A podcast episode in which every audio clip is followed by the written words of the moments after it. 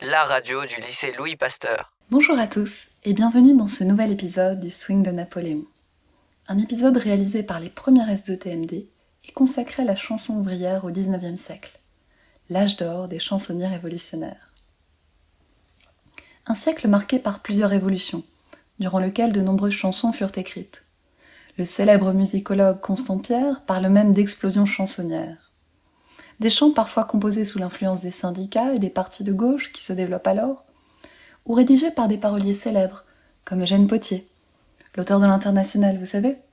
C'est la lutte finale, groupons-nous et demain, l'international Une chanson que nous entendrons beaucoup cette année puisque nous fêtons les 150 ans de la Commune de Paris.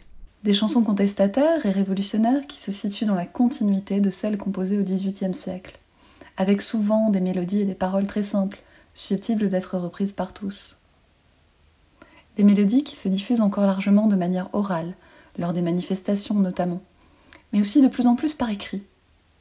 Pour la première fois, en 1848, des chansons imprimées sont vendues dans des dépôts à travers la capitale.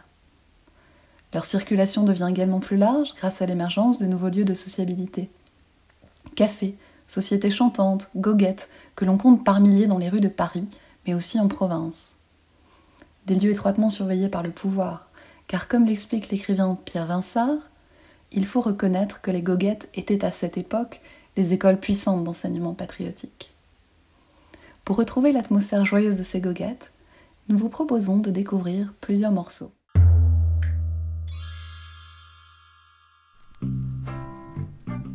Montéus, né en 1872 et mort en 1952, le pseudonyme de Mardoché Brunswick.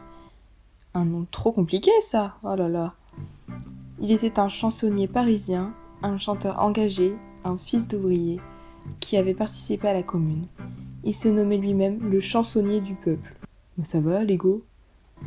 En 1907, sa chanson Gloire au 17 le fait connaître du public. Dans ses chansons, au style vive, Entraînant, Montéus s'oppose à la guerre, à l'exploitation capitaliste. Dans l'un de ses succès, Ils ont les mains blanches, créé en 1910, il s'attaque aux nantis, aux aristocrates et aux hommes politiques, qui, à la différence de la masse ouvrière, gardent les mains blanches. Ils ne connaissent pas le travail en usine, qui à cette époque peut durer 12 à 13 heures par jour, ni les mines de charbon, par exemple, où l'on emploie les enfants dès l'âge de 10 ans. Voyez donc cet aristocrate, pâle comme eux, qui fait des épates il passe sa vie à nocer. À vingt ans, c'est déjà cassé. Comme une femme, ça a des faiblesses. Ça veut jouer à l'ancienne noblesse. Incapable de gagner son pain. Voilà le type du vrai gandin. Il a les mains blanches, les mains maquillées. Il a les mains blanches par la souillée. Ça sent la paresse, c'est mou, c'est gnangnan. Voilà ce qu'on appelle des mains de feignant. Voyez donc ces hommes en soutane, soi-disant sur eux le bon Dieu plane. Ils prônent Moïse et Jésus-Christ, mais font le contraire de leurs écrits. Oui, Moïse était un apôtre, Jésus-Christ mourut pour les autres, tandis que vous, prêtres, pasteurs, rabbins, votre but, c'est l'or le butin.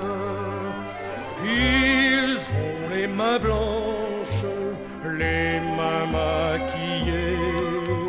Ils ont les mains blanches, par l'or elles sont souillées. Ça sent le tartuffe, l'avare, le gripsou voilà ce qu'on appelle des mains de filou. Voyez donc ces hommes politiques, vrais paillasses à gueule tragique, qui pour aller au Parlement, au peuple font du boniment. Je vous promets les retraites ouvrières, je vous promets la fin de vos misères. Ils se votent d'abord et comment?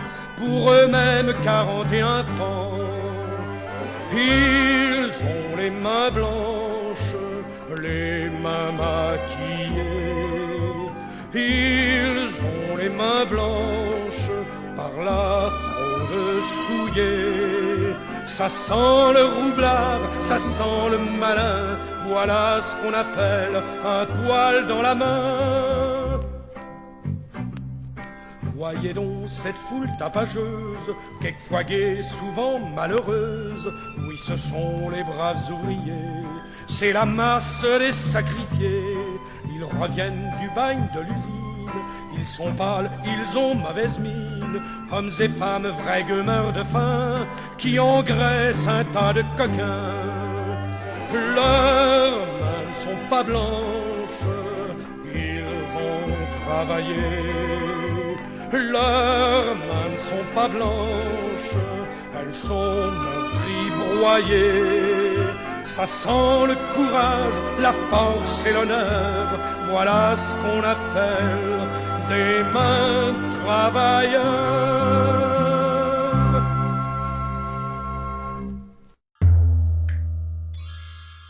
En avant la classe ouvrière est un chant d'Eugène Potier, écrit en 1880 sur la commune de Paris, dont nous fêtons les 150 ans aujourd'hui. Les Parisiens se soulèvent contre le gouvernement d'Adolphe Thiers pour euh, protester contre la signature de l'armistice avec les Prusses et réclamer de meilleures conditions de vie. La chanson est composée de cinq paragraphes et de six fois le refrain. Elle encourage la classe ouvrière à se révolter, cette classe qui se plaint de la condition de vie. Elle est révoltée contre leurs patrons qui sont pour l'époque un peu autoritaires. Juste un, juste un peu. Un tout petit peu. Du côté musical, on peut entendre deux instruments, le fifre Une genre de petite flûte, hein. et le tambour. Ces deux instruments sont présents lors du refrain. La rythmique est très simple, ce qui rend cette chanson accessible au peuple. En avant la classe ouvrière, la classe ouvrière en avant. Venez l'enfant, venez la femme, pas le meurtri des greniers froids. La douleur affirme ses droits, les sanglots ont fait leur programme. Il faut à tout être vivant, sol, outil, matière première. En avant la classe ouvrière, la classe ouvrière avant. Sur vous, ouvriers de charrie, batteurs en grange, vignerons, valets de ferme, bûcherons, l'usure étant sa main bourrue, la grande culture arrivant, englobera l'opin chaumière. En avant la classe ouvrière, la classe ouvrière en avant. Vous qui sombrez dans les déboires, marchand des bites en boutiquier, pour vous avaler par milliers, un monstre ouvre ses deux mâchoires, on nomme ce requin géant, féodalité financière. En avant la classe ouvrière, la classe. Nos patrons sont nos adversaires, leurs canons l'ont prouvé cent fois. En face du camp des bourgeois, dressons le camp des prolétaires. Suis-moi artiste et toi savant, nos marteaux forgent la lumière. En avant la classe ouvrière, la classe ouvrière en avant. Comme une te sera suivie, c'est le grand assaut pour le pain. Chacun doit manger à sa faim, chacun doit vivre à pleine vie. Toi, drapeau rouge, flotte au vent, salué de la terre entière. En avant la classe ouvrière, la classe ouvrière en avant. En avant la classe ouvrière, la classe ouvrière en avant. Fille d'ouvrier est une chanson de Jules Jouy, écrite en 1898 sur une musique de Gustave Goublier, chef d'orchestre à l'Eldorado puis aux Folies Bergères. Elle décrit la condition des ouvrières, depuis leur plus jeune âge jusqu'à leur mort, évoquant les travaux pénibles, le manque d'argent, les viols, la prostitution et la déchéance finale. La chanson est construite autour d'un tempo très lent qui montre la vie pénible et laborieuse des ouvrières un rythme lent qui permet de se focaliser sur le texte de la chanson. Les paroles sont simples. À 15 ans, ça entre à l'usine, sans éventail. Du matin au soir, ça turbine. Cher à travail. Jour des fortilles, ça s'étiole. Quand c'est grand, dans un guet-apens, ça se viole. Cher à patron. Le morceau était souvent joué à l'accordéon, instrument prisé dans les milieux populaires, car peu coûteux et plus accessible au niveau de la maîtrise. Pâle ou vermeille, brune ou blonde, bébé mignon. Dans les larmes, ça vient au monde, cher à guignon. Ébouriffé, suçant son pouce, jamais lavé, comme un vrai champignon, ça pousse, cher à pavé. À 15 ans, ça rentre à l'usine sans éventail. Du matin au soir, sa turbine, chère à travail. Fleur des fortifs, ça s'étiole quand c'est giron. Dans un guet-apens, ça se viole. Cher à patron, jusque dans la moelle pourrie, rien sous la dent. Alors ça rentre en brasserie, cher à client. Ça tombe encore de chute en chute, honteuse un soir. Pour un franc, ça fait la culbute, cher à trottoir. Ça vieillit, et plus bas ça glisse un beau matin. Ça va s'inscrire à la police, cher à Roussin. Ou bien sans carte, ça travaille dans sa maison. Alors, ça se fout sur la paille, cher à prison.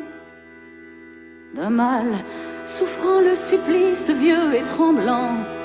Ça va geindre dans un hospice, cher à savant.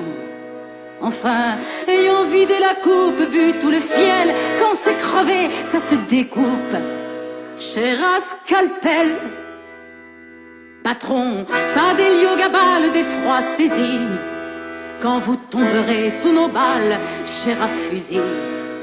Pour que chaque chien sur vos trognes pisse à l'écart, nous leur laisserons vos charognes, cher Macar.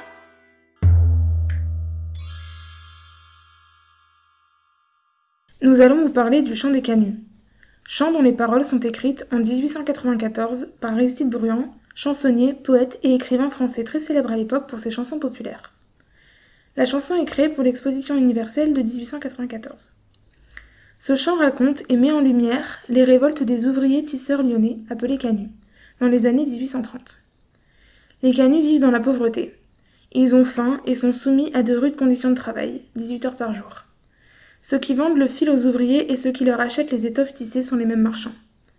Les patrons leur refusent des augmentations salariales. En 1830 commence alors une longue série de révoltes et d'insurrections menées par les canuts. Le 28 novembre 1831, ils se rendent maîtres de la ville après ce qui est considéré comme la première révolte ouvrière. Ils s'emparent d'une caserne et d'armes. Ils défilent alors dans la ville en entonnant leur slogan qui sera repris tout au long du XIXe siècle. Le tarif ou la mort? Le roi Louis-Philippe répond à cet acte de rébellion en envoyant une armée de 26 000 hommes et 150 canons contre le mouvement ouvrier. Bilan sanglant avec 600 morts et plus de 10 000 blessés.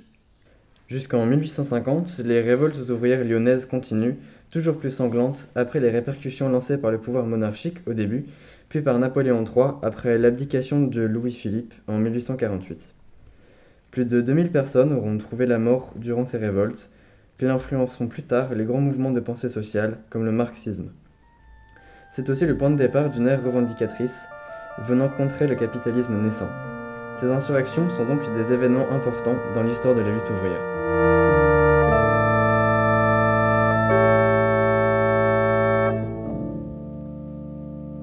Pour chanter Veni Creator, il faut une chasuble d'or. Pour chanter Veni Creator, il faut une chasuble d'or. Nous en tissons pour vous, grande l'église, et nous, pauvres canuts, n'avons pas de chemise. C'est nous les canuts, nous sommes tout nus. Gouverner, il faut avoir manteaux ou rubans en sautoir. Pour gouverner, il faut avoir manteaux ou rubans en sautoir. Nous en tissons pour vous, grands de la terre, et nous, pauvres canuts, sans on nous enterre. C'est nous les canuts, nous sommes tout nus. Mais notre règne arrivera quand votre règne finira. Mais notre règne arrivera quand votre règne finira. Nous tisserons le linceul du vieux monde car on entend déjà la révolte qui gronde. C'est nous les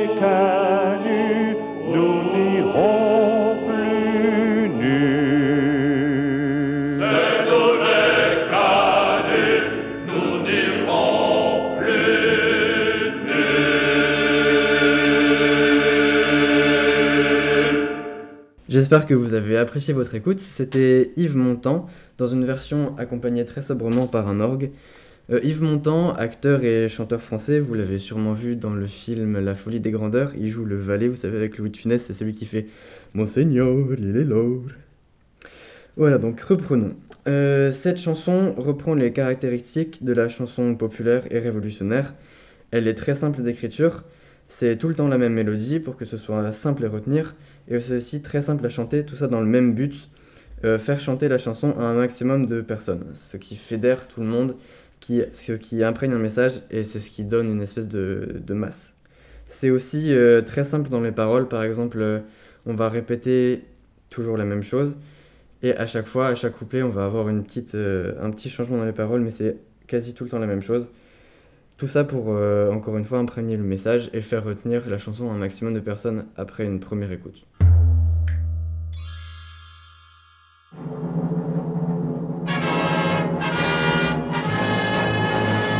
Merci à Gustave, Justine, Émile, Lila, Eva, Mimo, Victorine, Luna et Clara pour leur voix et leurs idées. Et à bientôt pour un nouvel épisode du Swing de Napoléon.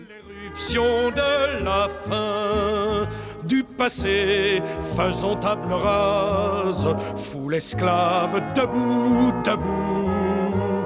Le monde va changer de base, nous ne sommes rien, soyons tout.